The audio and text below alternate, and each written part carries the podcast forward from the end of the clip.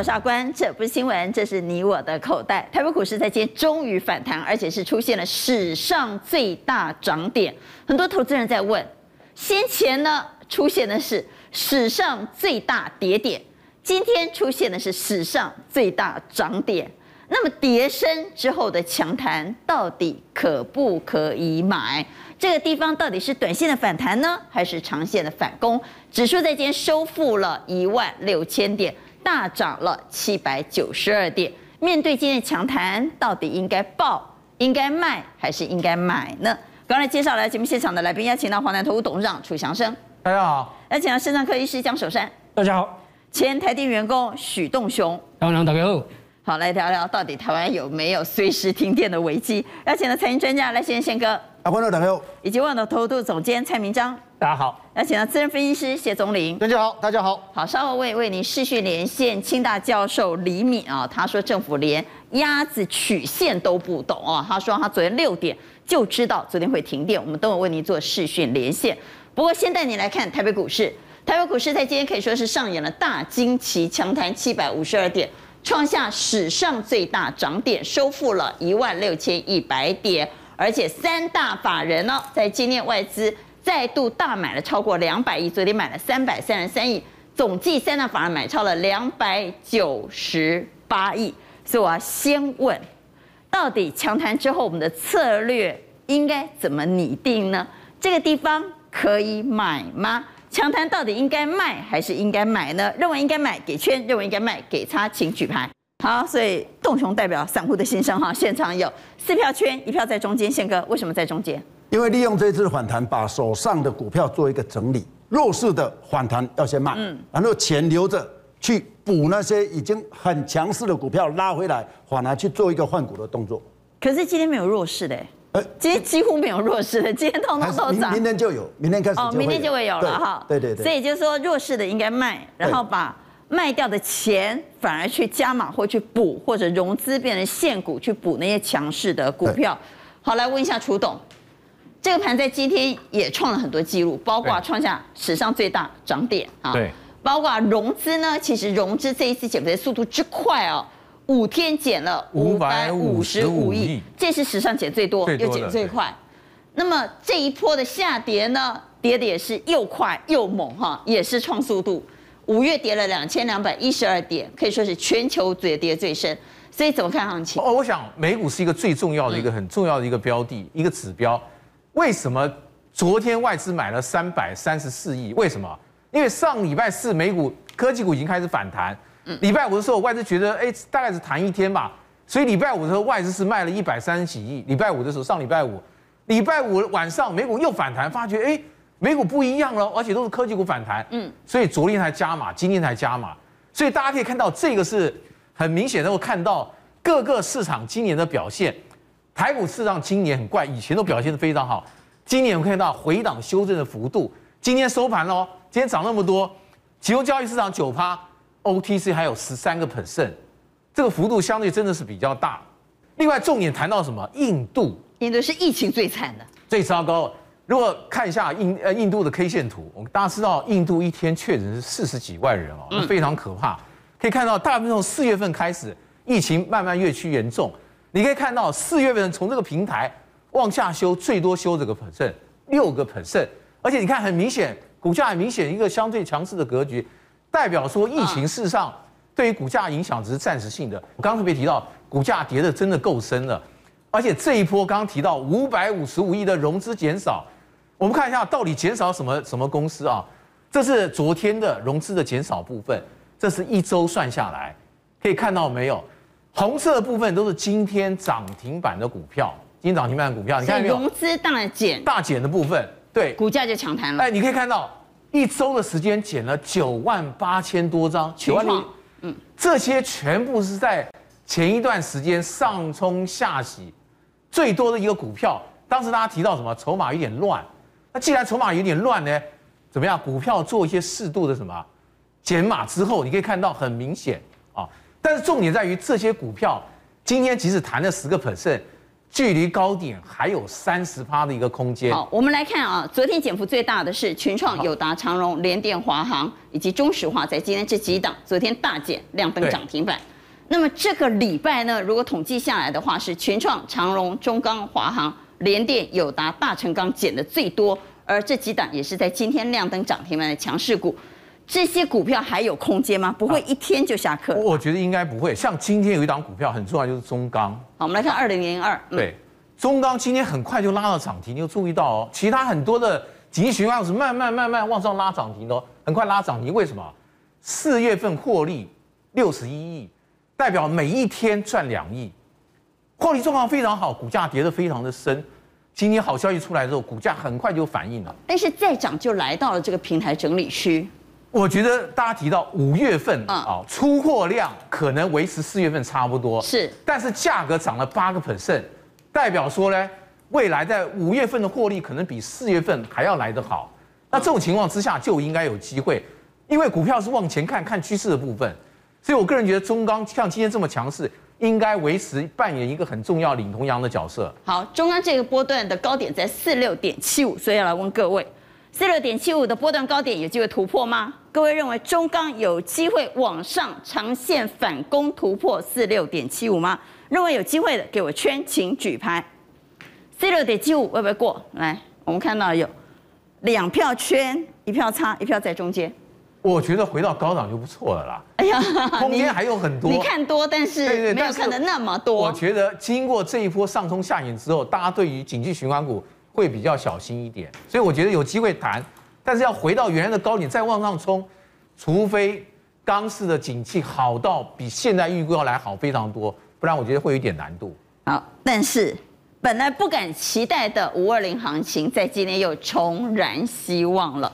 宗霖有五二零行情嘛？我们先来看带动台股狂飙七百九十二点的这些龙头股，个个都不简单呐、啊。你看国泰金，他说我手上有千亿。嗯我准备要来买股票了。对，中钢一早就亮灯了，嗯、还是传出利多的盘价。对，所以各个背后都有重大利多。没错，其实这几只股票你来看的话，其实你就得出一个结论。那我们是 C G 他们全部都是龙头股，这个不是。然后国巨是有买库藏股的呢，也就是这些都不是，都是全值股，都不是小白在买的。那昨天外资是买了三百多亿，对不对？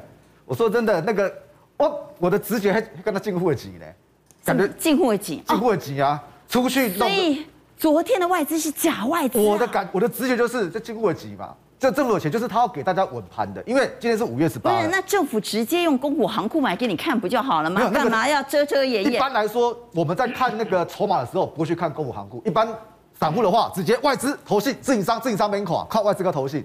一般人都是这样看，所以呢，所以最直接就是看外资。那外资买什么，基本上，哎，它可以跟单什么之类的。所以呢，所以如果说你昨天的外资跟，所以昨天三百三十三亿有可能是政府，政府，但是不管。那今天的两百亿也可能是政府。对，但是不管，它已经成功了嘛，它盘已经救起来。那盘救起来的话，今天五月十八号，现在的外在环境好像杂役很多，对不对？有疫情，又停电，又没水，你也是股票市场跟跟一类的，哎，这一点这种交的嘛。所以呢，所以。哎，人今晚真的可怜呢。哎，早起早上欢乐什么？欢乐股票对吧？中岛欢乐疫情，哎，暗时欢乐无电。哎哎，波的欢乐无电啊！哎，波有发通告。好，但是你刚刚说政府进来买，我有一点质疑。哎，因为台积电今天东西是大 K。对哦。但是公股行库昨天卖十亿台积电呢。他先卖一卖，昨天为什么要卖？先卖一卖，后面才有钱付，都没有关系。那叫你跟我进户拐个弯进来买，他干嘛卖台积电？他有成功就可以了，不管谁卖，因为公股行库基本上黑马是各个操盘人的那个关系。但是呢，但是这个地方他只要说，哎，我钱进来把这个地方顶住，基本上就可以了。也就是就公股行库的部分，一般人像我刚刚讲的，一般人不会去看。所以你认为台积电阶段性任务已经完成了吗？对，已经阶段性任务完成了吗？还没有，还没有，因为还没在涨，五二零还没到啊。就五一八而已啊，他还有第二个任务，对，就是你要，要做五二零，起码你要撑到五二零五二零那一天嘛，你那一天还不能太难看嘛。也就是如果说这个地方它有线上压力的话，明天就强起来，五月十九号震荡一下，但是五二零呢，过去的五二零基本上是没什么跌的。我们看一下，好，我们来看过去历史上的五二零行情。对，今天大涨，明天可能会做震荡，但是呢，你从过去来看，哪一次五二零是大跌的啊？没有啊，有震荡没错，但是波名著啦，波名著，中通，哎，今仔是无六条，我讲实在，你五二零讲话，总老师要听啊。怎么讲话没人要听啊。所以呢，所以这个部分你从过去来看，基本上都是涨的，甚至最后面来看，过了几天基本上也都是涨的。那就整个盘势来看，其实我的总结是这样啊，最坏的状况应该是过了哦，最坏状况应该过了。像刚刚楚董我讲到，这个全球股市没有人在跌疫情的嘛，我们第一次的社区感染当然紧张一下，一天就可以了。震荡一下基本上可以了。那第二个，我相信我们前几天就是也有来宾在讲什么，融资减幅大于波段跌幅嘛，对不对？到昨天为止，昨天融资那位来宾就是蔡总。哦，对对对，之前都说还没有到，但是到昨天，昨天融资大减一百六十亿之后，其实已经到了，就是融资的减幅大于波段。已经大于波段的跌幅。对，那再来就是给大家信心，昨天那个样子，结果呢，法人竟然是在买方，投信就算了，投信是沿路在买的，投信基本上是没有在出的哦。然后呢，然后投，然后外资基本上全是买方。在第四个，也就是今天的，今天基本上我看到十点半左右，我就知道说今天一定多少 K 耶，现在多少？看到十点半哦，有十点半，或者才我给他一点 K 耶。十点半发生什么事？来，我们来看盘中走势啊，看盘中走势，十点半叠加，有差不多十点半左右，也没有过前高啊。我们看刚我我写的这第四个，第四个什么？投机指标复活了，投机指标了。就是你，你看大型股是政府护航嘛？你看那个钢铁跟那个航运，基本上是小白又开始冲了嘛？大户大哥有没有进来？投机指标看谁？小爱嘛，小爱的投机指标啊，对吧？蔡总统各位我探几家？一生只爱，你是一生只爱一个人是吧？不是，因为这个股票不是小白买，也不是政府护盘，政府不会护这个东西，它是什么？市场的主力在买的。十点半的开始亮灯啊，所以给他一改金呢，那当然这个比较贵，对不对？你看比较便宜的 光照。也都是有赚钱、有转机的部分。今天也是这样，都就涨停板了。所以呢，所以如果说你从投机指标来看，投资指标复活，那投机指标复活的话，市场上比较投机的就会进来。好，那我们回到今天哈，带动大盘能够飙升超过七百点的功臣，我们回到六宫格，嗯，这几档难度要共，哎，来头都不小哈，对，背后都有重大利多，有哪一只会涨最多？哎，我觉得可以看国泰金诶。国泰金哦，哎，我我我我也看好的，跟着国泰金。买就对了，是吧？对，就现在手上有千亿，对，有千亿，因为他之前一定高点有落跑嘛，现在他可以买嘛。日 K 线来看一下，我我就国泰金，因为你看这国泰金基本上它是，它今天这根拉回去有，它站回所有均线呢，它是某下面 low 呢，就是大盘基本上可能反弹，但是它这个样子看起来不是反弹，而且这边这三根 K 基本上是个转折。然后呢，我们之前跟大家提到过，你那个金融市场就是香港下去之后，钱会进来怎么样？进来亚洲这边，亚洲这边找一个 parking 点嘛，parking 点对吧？我认为国泰金合计。好，看好国泰金，但是我们要问的是，可以期待五二零行情吗？会一路涨到五二零吗？根本记就 K 干一刚吗？所以来问各位，可以期待这个波段短波段的五二零行情吗？请举牌，可以期待给我圈，可以期待吗？可以期待吗？来，我们来看，有两票认为可以期待，谢哥放中间，蔡总给差啊。因为五五二零刚好那天搞不好拉回，因为今天已经涨了八百点，大家信心都来了，所以米亚仔杯明天会震荡。但是从历史经验，从历史经验来看，一刚拿都有够不稳住的呢。对啦，一一不会这样啦，现在只不会只看那一天啦，现在的这个官员不会这样拍马屁拍到这种程度啦。啊，真的吗？他是要看一个趋势。我觉得政府的官员最担心的就是整个股市不稳定，但今天这八百点哈，其实大家都已经准备怎么样？未来几天震荡拉回的时候，那个态度已经转向，开始要买一点股票了。蔡总讲的也蛮有道理，但是现场呢，还是多数人都期待有五二零行情。问题是小白会不会捣乱这一波的五二零行情呢？因为航运股在今天又涨了，小白又开始燃起热情了，让等博欢乐哈。来，今天的利多消息是，北美运价强涨，货柜三雄第二季的业绩还是很好。供不应求，全球的货柜运价还是在涨，特别是欧洲线呢、啊，一个礼拜涨了超过十六个百分点。今年货柜三雄哈是第二个涨停的，第二波，哎，第一波先涨钢铁，对，中钢哦，那长隆你看大概哈不到这个十点涨停，嗯，而且重点哈长隆海运哈这个涨停都没有开，阳明也没有开啊，万海哈也在大概差不多十点半以后。都没有打开，散装轮的惠阳啦、裕民啦，啊，都很好。但是我们来特别看一下大陆的中原海控啊，中远海控的话呢，昨天哈它的股价已经飙出了涨停，六零一九一九。好，我们来看一下中远海控。我们我们看它的 K 线哈，其实我们的观众有时候昨天哈长隆跟杨敏都跌停锁住了，但是我们的观众没有去看，你看昨天这一根红棒突破了以后，它是涨停，那今天又涨了快接近五趴。请注意，二十二块人民币呢，是它的今年波段的新高。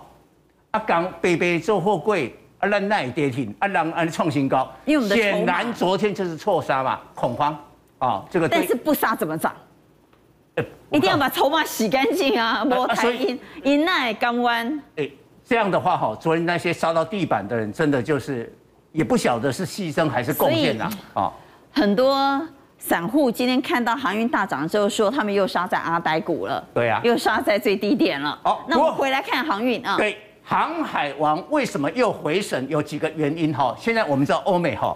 开始这个需求出现了，嗯，你知道哈，那个 LV 的商店啊，外面啊排满了人潮，准备购买了一个包哈，就要四千块美金呐，哦，那这些的这个名牌都是从来都是从亚洲生产，那要透过货柜轮运往了这个欧美嘛，嗯，哦，所以你看哈，像 LMMH 啊，它的母公司啊，它的财报光是服装啊、皮革的收入倍涨有美金嘛，啊，这个都靠亚洲。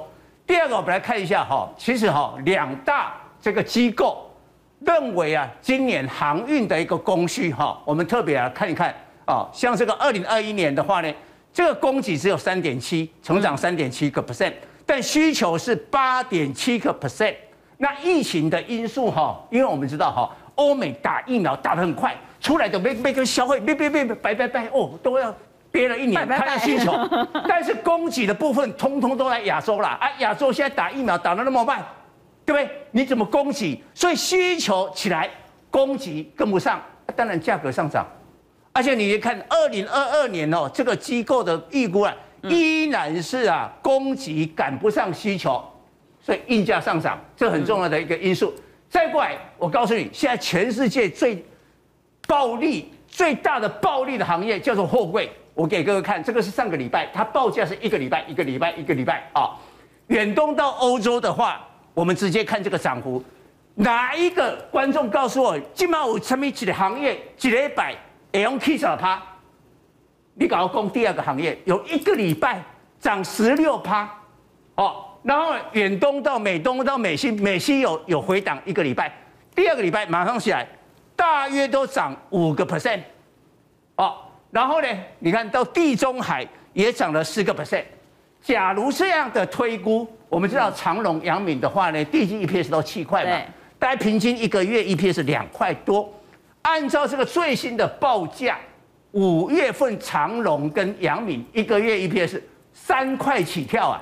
所以呢，一景工第一北冰，第二做一星，今晚北冰脑行李大家都没有出门，所以今晚是第一亏损，第二没更替啊。对呀、啊，而且哈，你来看一下哈。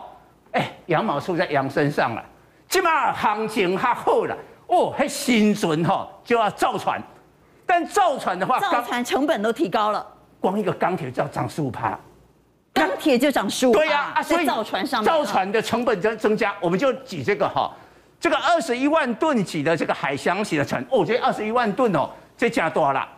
去年第四季哦，卖卖工上面那个一两年前哦，去年一四季第四季的时候。要四千八百五十万美金，金嘛哦，才过了差不多不到两季啦，五千九百万美金，这个大约一艘船就要十七亿台币了。哈，你管？你知道那个万海一定会转价的吗？哎呀，你那有可能给吸收，你想转嫁，好不容易等到这个时机，像万海，嗯，从去年一直到二零二三年，它一共有三十二艘的新船要建造。那个成本啊增加，哎，有一种给给转嫁上去嘛。据说他们都找日本的造船公司啊。哦啊，恭喜哦，转税改。基本上当然造船的技术是韩国啦、中国啦，早年台湾也很厉害，但是最厉害是日本。人家日本四十年前哈就可以做那个大型的游轮，在那个石油的八十二万吨呐。哦，画面上这是海洋巨人。哎，哦，这条船啊有够多啊。八十二万吨啊。全世界最大最长的船舶，那个海洋巨人，不得了。哎，日本的那个技术很厉害啊！你知道哈？你知道哈？这个船下面啊是用这个螺旋桨啊。是。哎，螺旋桨啪来啪去的话呢，会相形成一个漩涡啊。漩涡了以后呢，你消耗那个能源嘛。嗯。人家日本要开发新的一个螺旋桨的技术，把那个漩涡给抵消掉。那这个行。这个开船的这个行进的这个效率就提高，这个很厉害。那我们回来看这一波，不管是钢铁还是航运相关的原物料族群呢，是不是跌得越深就会涨得越高？对，没错。为什么？你那波落这段哈，阿里 k 我告诉你，景气循环股最大的败笔就是盛极而衰。那现在呀，先给你降温哦，比如说中钢跌了三十，跌了三十二趴，融资减四十二趴，难怪今天那么厉害。长隆的话呢，跌了三十七趴，融资也减了二十九趴。虽然说融资没有大于这个啦，但是融资减了三成嘞。南纺的话呢，跌了三十八趴，但融资减的不太够哈。哎，减的还不太够哦。那力鹏的话呢，跌掉三十七趴，哦，融资也减了三十趴。阳明呢，跌了三十七趴，融资减了十四趴。所以看起来好像长荣相对融资减的比较少。好，来中鸿钢铁是跌了四十趴，融资减了三十五趴。但是在我们现在录影这个时刻，其实最关键的大灾机又爆发了。明天的这个原物料股又要沸腾了，美元指数跌破了九十块的关卡。好，我跟各位报告哈，我们看到这个地方，四月份的时候是这一个段落的起点，我们很多的人哦认为说。啊，四月为什么是四星 KY 中枪了？资金才跑到船产？我的看法不是，真正的原因是美元指数从这个地方开始波段的下跌。那所有的原物料都是美元计价，美元计价，这这观众知道这个概念。美金的原物料开始上来，然后加上欧美的这个打了疫苗的需求解封，嗯，对，爆发。所以我们现在录影的时刻，那个布兰特原油就两三个月新高，啪。七十块美金，开始冲也涨了，马上反应，马上反应嘛。所以明天的原物料也会反映美元的下跌。对，假如说到明天我们开盘的时候，美元指数还在这个呃九十点以下，因为这个九十点的话就要跌破所有的那个支撑啊，所以大家就开始又准备了来。这个是油价哈啊，油价好，目前是上涨突破七十啊，现在布兰特是七十啊。所以，我们再回来刚才的八宫格。好，我们回来看，那么这些叠升的原物料族群，我应该怎么选呢、啊？对，哦，我觉得最强的应该还是中钢，哦，这个是指标，航运趋势。但是明仔有可能哈，五位两个成功，你搞不好五二零那一天会拉回，所以我不要再去追那个中钢的涨停，不要追中鸿的涨停，不要追长荣、阳明的涨停，会转向怎么样？给人家看不起，纺纤，对，纺纤还有油价嘛。假如明天的油价真的是七字头的话，二线的呢，塑化或者台塑集团可能会动。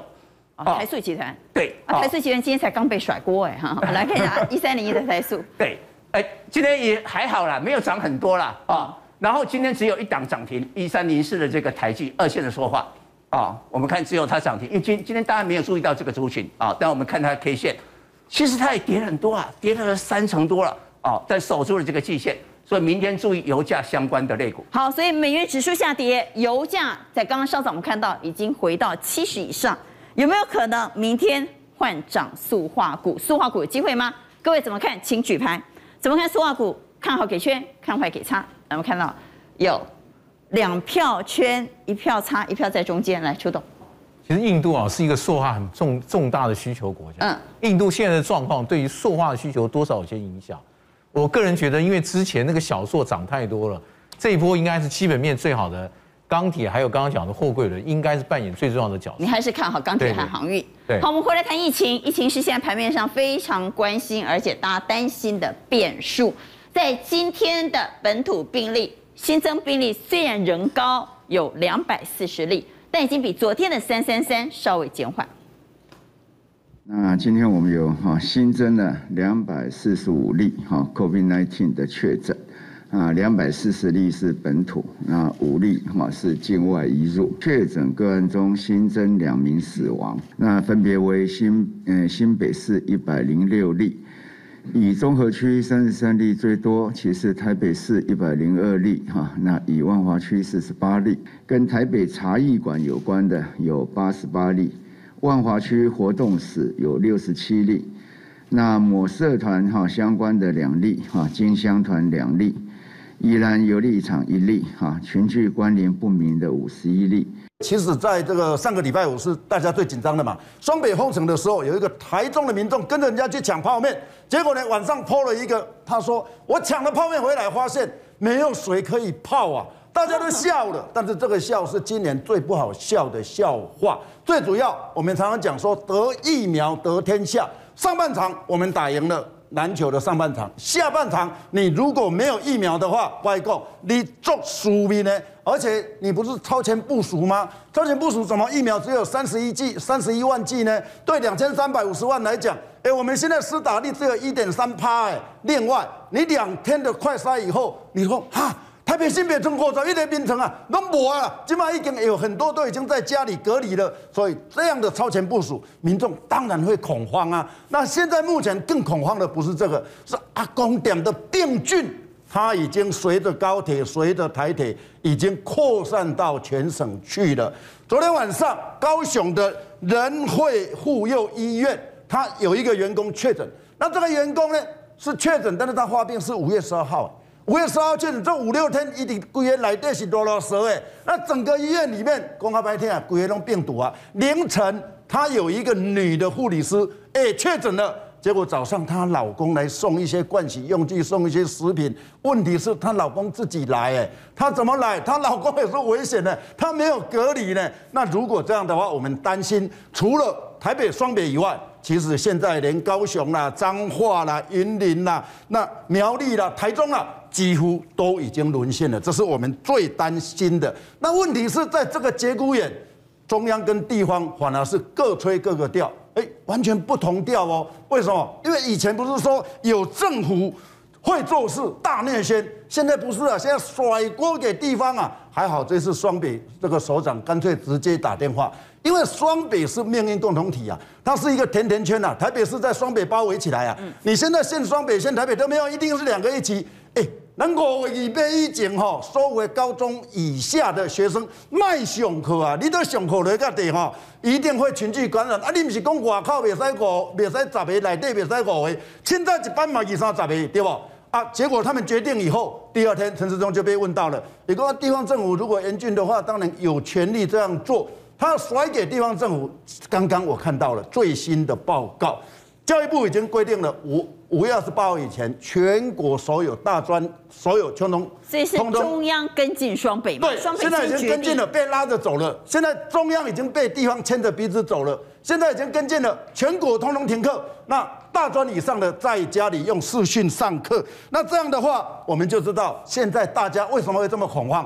没有疫苗嘛？因为五月十二号那时候不是很多立委说啊，你想那东北没疫苗，你说那你地方可以自己买啊。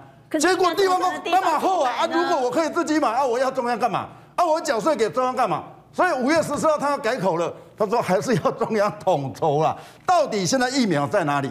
有人就问萧美琴了。好，我们先来看中央地方现在已经开杠了，只要符合 EUA，然后来跟我们申请。所以地方政府是可以这样做的，但是进来当然还是要照你们申请。不是地方政府就要透过哈有有执照的药药商。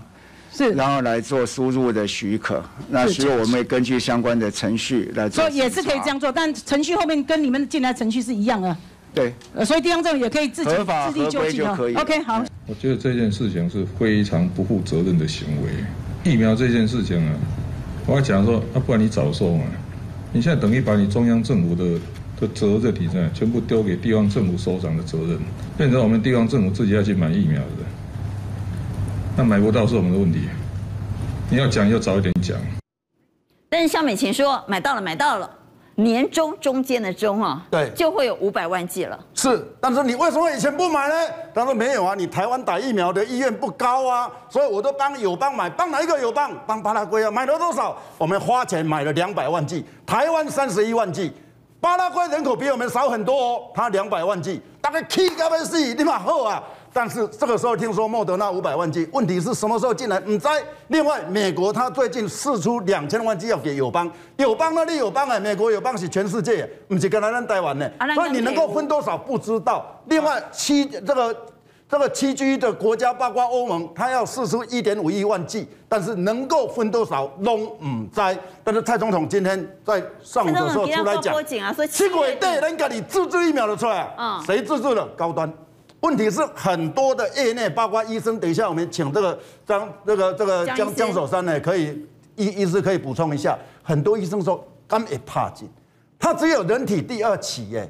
那如果也怕紧，A G 这个人体第三期实验，我弄到唔敢怕，大家都惊到要死啊。那是跟牛津大学合作的呢，我们都不敢打的。你这么第一期的在怕，为什么？高端以前是做什么？他有做过疫苗吗？他有生产疫苗吗？那没有的话，他怎么这一次可以二期的时候，我们的卫生部、我们的那个卫福部就可以直接核准他？还是蔡总统你已经核准了，然后卫福部就背书吗？那问题是我们核准是不是代表国际也核准啊？哎，那当然不可能啊！你。对不对？美国不可能啊，FDA 不可能核核核准你啊。问题是这个打下去阿，万一哪出代几，下面下面两位负责，对不？你知道这个疫苗这一次是因为欧盟跟美国他们决定，只要它的保护力超过五十，就给予紧急授权。问题是真正的疫苗是打了以后还要再做第四期人体试验呢。你现在前面只有第二期、第三期都没有动，你就可以打，谁敢打？那我怎么会独后高端呢？问题在哪里？没有人知道。好，那我们回来看今天的生技股已经出现分歧了，包括在今天传出台湾有中药清冠一号获得紧急授权了，所以跟中药有关的就大涨。虽然还没有清冠一号，它也大涨。江美琴说，莫德纳五百万剂年终可以开始供货，结果跟冷链有关的、跟运输有关的也大涨。对。那蔡英文说七月底会提供国产疫苗，好像大家比较不领情了哈，所以高端。竟然没有涨，还大跌，台康也跌。不过这也是跌涨很多了啦。其实你如果从它的 K 线图，我们昨天有讲过，连涨五天。所以现在生技股大家已经莫衷一是了。我想，包括刚刚的清冠一号，那中药它是比较慢的，它是说我可以预防，可以治疗，这是治疗的一个过程里面，它不是疫苗。就是说你中了以后，我可以给你治疗。问题是谁要中啊？那中了以后，它现在这个是肺部的纤维化，那无丢无代志，丢了一个你莫想讲，它可以百分之百复原哦，那几乎是不可能完全就恢复到原来的样要不要买生技股？我觉得这个时候还是观望一下，因为坦白讲，大家还是希望莫德纳，还是希望辉瑞的一个东西进来。现在包括美国，他们 AG 也不大敢打。我朋友从美国在三月回来啊，她老公打那个莫德纳，他老婆打辉瑞啊，每个人都打两剂啊，进来我们台湾说。还是要自主自主管理十四天呢，没有用，我们不承认呢。啊，你想想看，现在台湾打一点三，现在一点三趴的人打一剂而已哦。如果打两剂的话，还不到一趴，那我们怎么出得去？所以现在问题后面很艰难的，包括经济的问题还在后面。好，所以生技股呢，宪哥认为这个时候还是观望一下。各位这么认为吗？生技股要买还是要卖，或者是观望？请举牌。生技股现在还能买吗？不要买。好，我们看到。宪哥说观望，观望，两票不要买，两票观望。到底疫情有没有减缓？昨天三三三，今天二四零，真的减缓了吗？事实上，我们从十四号开始哈，在过去这这五天呢，包括今天十四号的时候哈，我们的快筛站哦，阳性率是十一 percent，十五号的时候是九点七，十六号是十 percent。但是到昨天的时候，它已经开始降到七点九了。那今天做到现在是四点七 percent，这告诉我们什么？只要大家都停止活动，降下来，这个疫情是慢慢可以掉下来，是可以控制的。整个筛检的一百九十八个人里面，有十个是阳性，阴性一百八十八，阳性率是百分之五。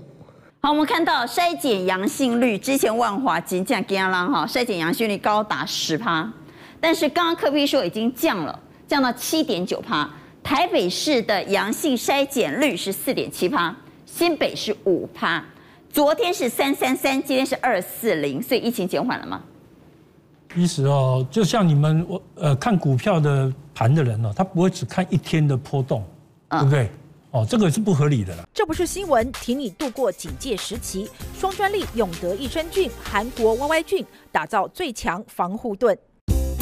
益生菌是个过客，来匆匆去匆匆。韩国 BGM4 比菲德氏菌，外号 YY 菌，粘着力优异。韩国多家医院研究肯定，有助下来才有效，让你轻松面对环境与季节变化。第二代永德益生菌高敏力。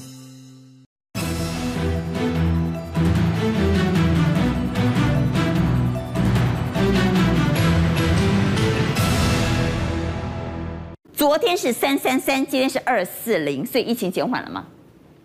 其实哦，就像你们我呃看股票的盘的人哦，他不会只看一天的波动，对不对？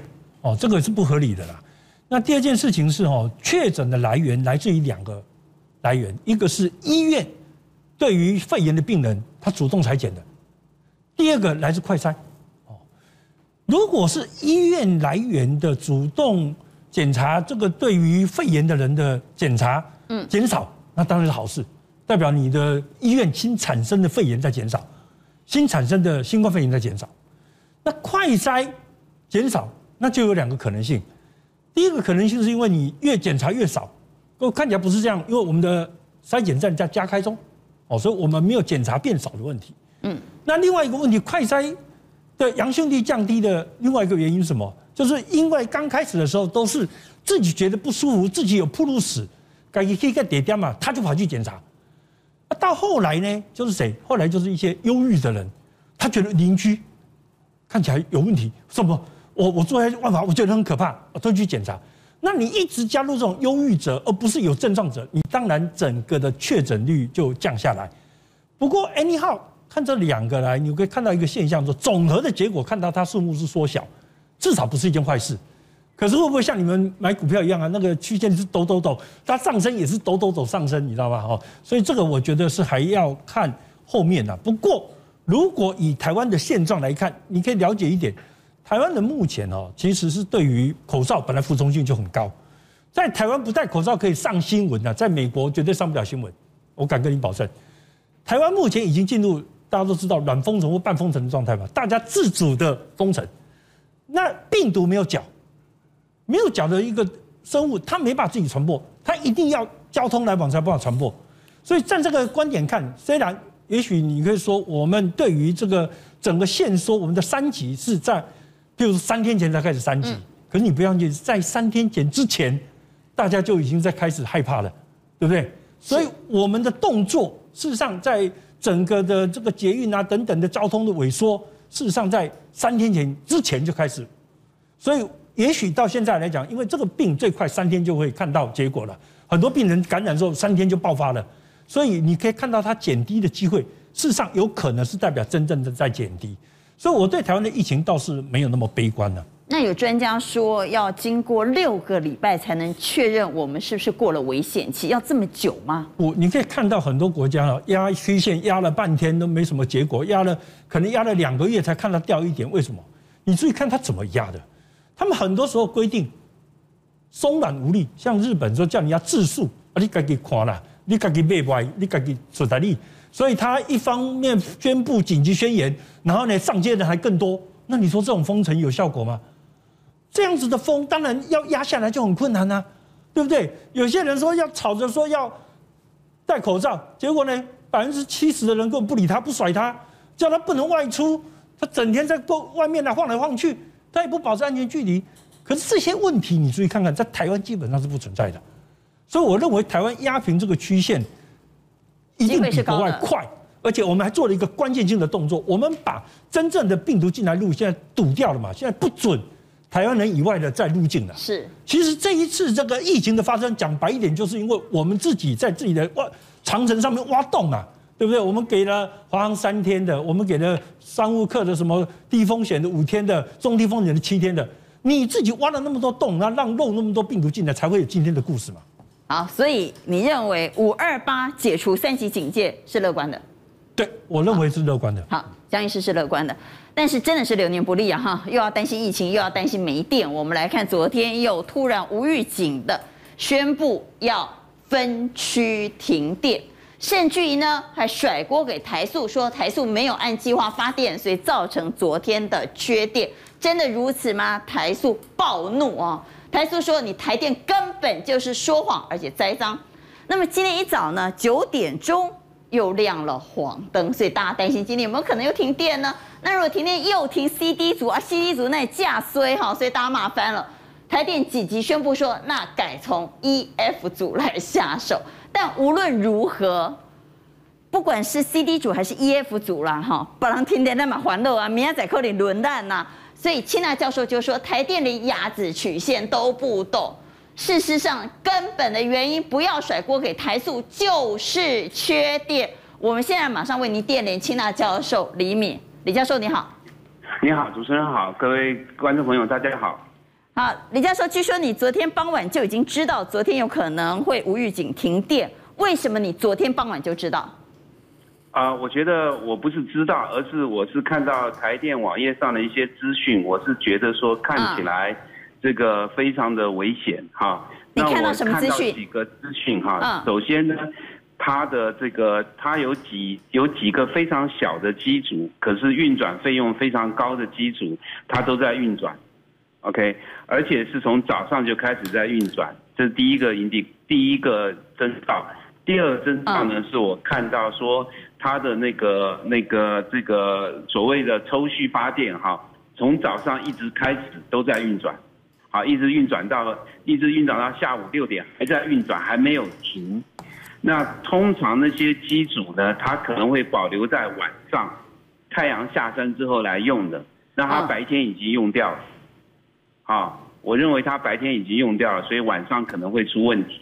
还有，我又看到说。它跟民营电厂采购的燃气发电，哈，嗯，也都是满满的，啊，通通采购了，啊，所以再来，我还有一个讯息就是，他早上不是那个新达一号机是故障，嗯，对，故障，然后他一直强调已经修好了，已经修好了，新达一号机才是才是这个这个五十万千瓦而已，五十万千瓦那么小的一个机组，好抱歉，五百万千瓦。那么小的一个机组，他还那么样的在意，就代表说什么？他的电不够了，所以那时候我就觉得说可能会有问题。当当然了，谁都不希望自己觉得这有灾这种事情会发生了，只是觉得它会有问题。后来晚上七八点的时候，在家里就听说了，哦，又开又限电，啊，我才说还真的真的很不幸，我的我的直觉好像是对的。好，教授。但是你刚刚说看了很多台电的资料，担心昨天晚上有可能会限电，果然就限电了。问题是我也看了一个资料，是它的备用容量，其实备载容量，它的备载容量是绿灯的，你为什么会担心呢？那如果是这样的话，那个绿灯是骗人的绿灯吗？那个绿灯哈，那个绿灯这样来讲哈，嗯，我也看到那个绿灯，但是我从来不太相信那个绿灯，好，因为那个绿灯。啊，在以前的时候有非常严谨的一个定义，但是在过去那个绿灯那个数值怎么计算，曾经更改过好几次。好，计算的方法、计算的时间、考虑的电力，中间更改过好几次，所以说实在的，我也搞不清楚它是怎么算出来的。所以我一般看资讯的时候，我通常不会看它灯号。我会看它实际上机组发电使用的一个情形。反正这个灯号是骗人的。好了，最后几个问题来问教授哈。第一个问题是，好，你说。所以真正的凶手是台湾真的缺电是吗？这是第一个问题。第二个，对，现在才五月哦，一景是七月八月来再被欢乐，现在想不到五月份就要担心这件事，是不是未来随时都有分区限电的危机？我认为如此。那如果你去看一下经济部今天的一些说辞，嗯，OK，他说了，哦，因为我大修的机组没有上来，所以造成我缺电。大修的机组都好了之后，我就不会缺电了。OK，那他有没有想到一件事情？他现在在用的机组有可能会故障啊。这都不能修啊！啊，Okay. 一修就完蛋是吗？不过我我这里还要强调一件事情啊，因为我刚刚才看到，这看了实在让人生气哈。他这样讲说，啊，五一七限电哈，供需问题关键在核三机组税修后上线稳供电哈。他某种程度是在讲说，核三厂没有上来，所以造成五一七的限电。嗯，拜托一下。核三厂大修的工期到五月二十四号才结束，本来人家就不用上来，本来人家就还在大修的时候，那你一直强调核电厂是要注重安全，所以大修完之后，很多的测试要一步一步的做。是，如果做完之后发现测试的数据不合乎安全的要求的话，你就得重新把它调整完才能上来呀。哎，人家大修工期还没到，你凭什么说他要负责？所以要做好随时被通知限电的准备。呃，我今天我今天在学校开一个会议，嗯，那开会议开到差不多三点多的时候，我们那个总务长就说，请大家注意哈，我们学校今天晚上会停电。我那时候才，因为我们是一区，A B C D 的一，好，嗯，那我那时候才，我就听到那边我都愣住了，我说怎么今天又会再来一次啊？OK，当然今天晚上会不会停还不一定，不知道，嗯，因为对他要看到时候。我太阳能下山之太阳下山之后，太阳能那个发电衰减的速度，还有跟我负载衰减的速度。好，反正如果我太阳能，对，如果我太阳能衰减的太快，负载没有减低那么慢，我电力不供需不平衡的时候，我就会限电。那如果电力供需的平衡了，那我可能就躲过了今天这一关。所以我每天都在干嘛？提心吊胆。每天都在赌，每天都在赌。好，每天都在担心今天晚上没冷气吹。对，台电为了为了担心被骂，所以今天下午就先通知大家，哎，我要准备停电哦，你要有个心理准备。那很可能到七点的时候，哎，我度过了，所以没有停啊，大家很高兴，哇，今天没过，好像呃就会原谅台电了。好，谢谢李敏教授接受我们的电话连线。所以台电不断在说谎吗？在昨天的限电之后，想不到今天第一时间开的记者会是甩锅给台塑。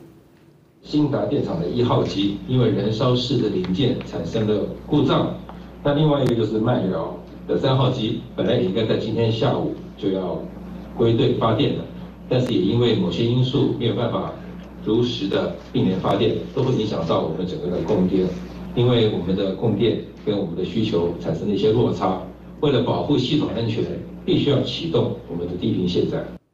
好，台塑气炸了哈，就跟核三厂一样。他说明明还没轮到我，怎么就会说是因为我呢？所以栋雄，台电一直在说谎吗？如果你去听那些报告哦，那个剧本就写好的啦，那个没有意义啊。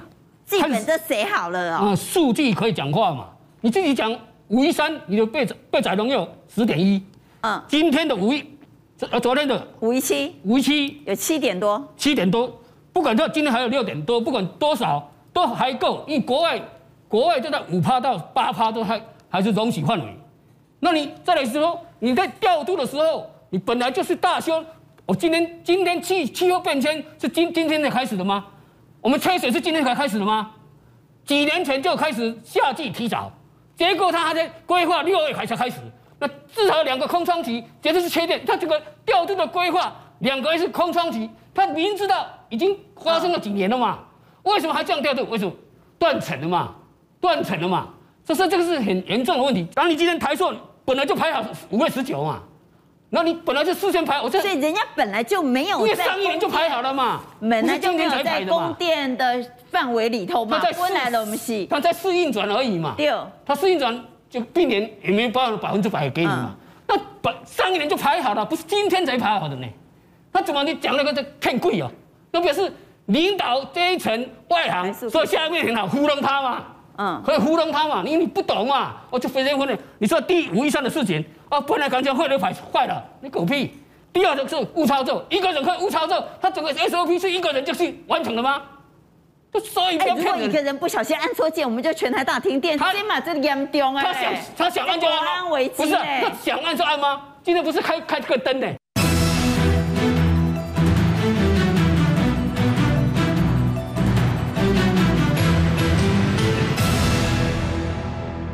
我问你，随时都会停电吗？不是随时停电的问题。哎，天天停电吗？我还蛮爱准备呢。今天停电不是问题了。停电是问题啊，源头的阴应才是问题了。你外行怎么阴应啊？你要怎么阴应啊？停电是不可避免的嘛，但是怎么阴应才对啊？所以这个技术断层管理外行都都是关说出来的，呃烂烂人一堆，他怎么去管理？他只要应付就好了，他只会关说就好了，甚至财产包商去养官啊。